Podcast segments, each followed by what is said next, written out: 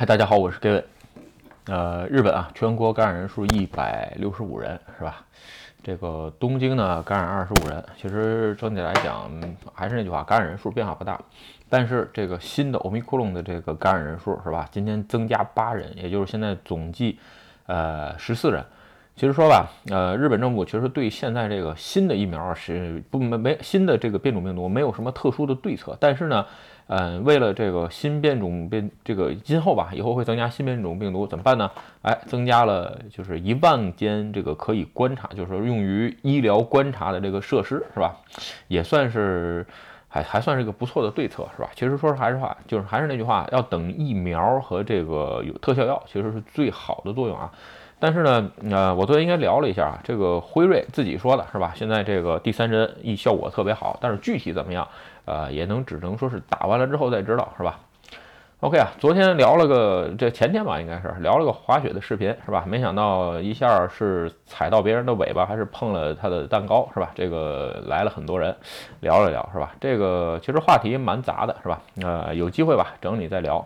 今天啊，主要想聊一个这个，因为毕竟看我视频的朋友就是滑雪，看看既看我的视频又滑雪的属于小众啊，大部分还基本上属于来日本投资啊、移民啊，包括这个呃让生活更好如何减税是吧？这种就是说纯割韭菜的，或者是其实不多是吧？所以呢，今天咱们聊聊这个住宅的减税的这个事儿，正好啊，应该今天是余党是吧？这个明年二零二零年。整个关于税制改革的大纲都出来了，是吧？这个简单点说，嗨，什么大纲啊？就是基本上就定了，是吧？这个不不需要什么大纲去做这件事儿。所以呢，呃，跟一般人相关比较多的吧，先说就是住宅，是吧？所以呢，住宅咱们今天拿出来单说一下。至于说其他，比如说中小企业企业的这个呃税制改革呀，包括其他的，比如说涨一点钱，你可以改这个，可以增加一点这个。呃，税制控除是吧？这其实说实话对一般人影响不大。你不干企业，完全不会 care 这种事儿是吧？咱们先说说住宅弄吧，是吧？就住宅的贷款，因为日本的住宅贷款现在越来越低啊。你可以在网上很容易查到日本的住宅贷款零点三七五这个点是吧？呃，非常好，特别是你又是呃普通的正社员员工，贷款的这个额度呢，哎，也在你的这个工资范围之内。工资范围之内怎么算？拿你去年的年收乘以七。就是你能贷下来，呃，住宅贷款的最大额的理论值是吧？这是在你没有任何其他借款，你比如说我有车没还，或者是有这个信用卡是吧？信用卡的这个有贷款，哎，正在分期付，这种情况下呢，多少会有一点影响，影响你的还款额是吧？呃，在除此之外呢，影响不太大。所以说啊，在这么上点看吧，呃，一般人就能贷下来，你年收乘以七。有时候朋友总问啊，这但是这不是个绝对值啊。另外一个啊，这个住宅弄啊，你可以多找几家去问一下，完全没有必要，呃，死标一家是吧？比如说不动产推荐你的啊，你可以问问。然后呢，你也可以找别家问。然后呢，经常还会有人业说啊，这个住宅弄只能问一次，你这问多了对你印象不好。其实没这毛线关系是吧？每个审查的地方它的标准很多地方都是不一样的，是吧？这个至于说最后能不能下来，这些人说了都不算，就是这些营业说了都不算。还是银行去看你的材料，而且就说看你，你比如说啊，简单点说，日本银行贷款分两类，一类是银行是吧？还有一类呢，呃，叫 flat 三三十五三九过，就这两类是吧？这个当然了，还有其他的什么地方银行，咱们不在这说啊，就说大六都这两类，就是地方银行的审查，每一个。银行这个要的资料都不一样，他不可能说审查完了就就还跟别的银行说，你看他要玩点审查了，完全不会。至于说弗拉德三九过更是如此，而且呢，呃，每一个银行每一个不动产和银行的关系都会对这个住宅，就是你贷款的这个额度有很大很大的影响，是吧？所以这种情况下咱们不在这儿细聊了，咱们就说主要说减税的事儿。也就是说啊，现在日本减税是。一个点，也就是说最大四千万一个点减四十万，这个呃减一次减四十万，百分之一嘛，对吧？四十万最大减十年，合计是四百万。现在出现一个情况是吧？也就是说，哎，如果你住宅用贷款是零点三七五的情况下下，哎，你会发现你会付零点七五个百分点的减税。也就是说，你可以用住宅用这一部分把其他所有的原征税什么的都减掉。完全减没啊，减没有。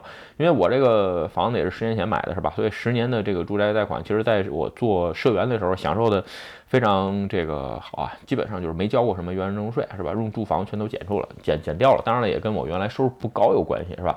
所以在这个点上这么看呢。这次啊，政府为了减少出现这种情况，是吧？就是说这种啊，居然会出现啊补回来的地方，可以减原增税了，是吧？其实日本政府只想改，只想做什么？把利息补给你，只减你利息交的那一部分的减税额。再说一遍，是减税额。所以呢，他不想把整个的连你其他的超出利息的部分，你比如原增税啊什么的都都减掉，这是不想看到的。所以怎么办呢？哎，呃，定了个零点七。零点七是怎么来的？这个标准啊，其实是一般很多的这个银行吧，应该说啊，简单点说，从长期金利算来的。什么叫长期？就是长期固定金利。你可以在银行贷款看到啊，长期固定金利是吧？这个每一个银行不一样，所以呢，它通过这个长期固定金利算出来了这个减税额。因为日本的现在长期固定金利也在呃，反正升涨幅不定吧，有时候长长期固定金利会涨一点，所以呢，算出来了这么一个。呃，零点七很还算合理。我刚才说的零点三七五是变动的，也就是说利息会变，每半年吧变一次。如果是长期固定金利呢，就是三十年啊或者十年二十年它不变。所以这种情况下呢，哎，你这个零点七呢，你还在交点利息，一般是这么算出来的，是吧？所以说你看这政府还是想着办法，想着法儿的办变间接的去收税。所以这种情况下，呃，先说这个新的税制改成什么样？首先贷款的这个利息减税额变成零点七。另外一个贷款贷款最大额度是吧？减税的最大额度变成了三千万上限，但是时间延长，延长了变成了十三年是吧？原来是十年，但是嗯有因为现在有一些特殊啊，所以说有的是延长到十，就是现在的税率百分之一个点的延延长到十三年也有，但是新的税率在二零二二年开始实施的这个税率是延长到十三年，正常的情况下，也就是说，哎。呃，最大三千万乘以零点七是吧？二十一万乘以十三，最大减税额多少？呃，二百七十三万。你可以看出来，对于普通上班族来说，哎，这是变相的增税。简单点说，就是说你不可能再通过这个去减你更多的呃自己的各种，就是原征税啊，或者什么住民税啊等等，减不了了，是吧？在这个时间来来看吧，其实说实话，这真是我我个人认为是改恶啊，是这个政府，就是说。嗯，因为毕竟这几年你的这个工资啊什么的，包括这些都包括整个的 GDP 指数都没有涨的情况下，你还在增税，这是变相的增税，减税少了，你这节税少了，那不就增税吗？所以说呢，是这么个事儿。但是吧，这次的这个。住宅啊，就是说它的它的模式非常复杂，就是以前啊只有一种，呃，就是一种，就是减税四千万，什么房子都是差不多，是吧？当然中古和新房在这儿不说啊，咱们今天只说新房，中古会比这少一点，网上资料你可以查到，是吧？这今天只说我的观点，所以说，呃，但是呢，在这些房子里边，咱们刚才说了，这三千万是普通的。还有，比如说你这个房子呀，哎，节能，日本叫消维内，是吧？如果你能达到节能的房子，节能有两档，一档是四千万的上限，一档是四千五百万的上限，能减多少？呃，就是可以减这个上限，对吧？所以说，哎，你用四千万乘以零点七，然后再乘个十三，就能得出来一个税额，会比原来大一点。还有一种房子叫这个优良住宅，最大是五千万。对吧？对，它也是，它上限加加了之后，它可以加最大减税额。其实吧，在那边有人说啊，怎么能弄这个房子能弄到这个这个就是消温内啊，就是节能啊？其实这样，日本现在的新房百分之八十，就是再说日本今年吧，二零二一年盖的新房，百分之八十都适用于消温内的这种情况，所以呢，你也不用担心。至于说，明年据说所有的这个呃建房的建房商啊，他他们希望他们希望把这个就是他们计划是所有百分之九十的房子都能达到修温内，也就是说，哎，你买的这个房子如果是五六千万的四五千万的情况下，你就不用担心了，是吧？呃，一般可以拿到四千万或者四千五百万的上限，然后乘零点七乘十三，这是在你明年交呃交房的时候，是吧？如果说你这个房子属于优良住宅，什么叫是优良住宅？比如说一些秋这个住文秋蒙就大国是吧？达到够气密性、高高高保热、这个高隔热呀，然后还有这个高气密性啊，等等等等，有一个优良认定的情况下，最大可以达到五千万，就是这么个事儿。所以呢，哎，乘以你的这个系数零点七，你的减税额会大一点。那有人说，哎呀，我这个想买这个超能住宅怎么办？其实简单点说啊，如果从呃，节能住宅消温内上升到优良住宅这一档，呃，一般来说啊，普通价格嗯你的这个房子费用、房体本身的费用会会增加一千万。所以在这一点上来说啊，呃，如果你是出于减税的目的去做，这肯定是得不偿失，是吧？OK 啊，最后后半部分这是减税，其实简单点说，这是变相的增，就是减税少了嘛，就是变相的增税啊。简单点说，呃，对于房购房市场，还有住宅贷，还有住房贷款，然后这些有没有什么影响，咱们后边说一说。先说啊，对于房市的整个影响，我个人认为影响不会特别大。首先啊，在日本买房不是刚需，已经说了很多次了，是吧？这个如果你真想买，基本上跟这没关系，是吧？这个如果说。呃，你就没有买房的打算，一直租房子，其实呢也完全没问题。至于说日本能不能租到好多房子什么的，别的视频聊过，不在这儿多说，是吧？还有一点就是说，呃，有人比如问我，哎呀，那是什么时间点买房子比较好？咱们刚才说了，这个税制明年开始就实施。另外，如果说你在今年十月份签约的住秋蒙旧太库住文住宅，是吧？这个或者是分让，什么叫分让？正在盖。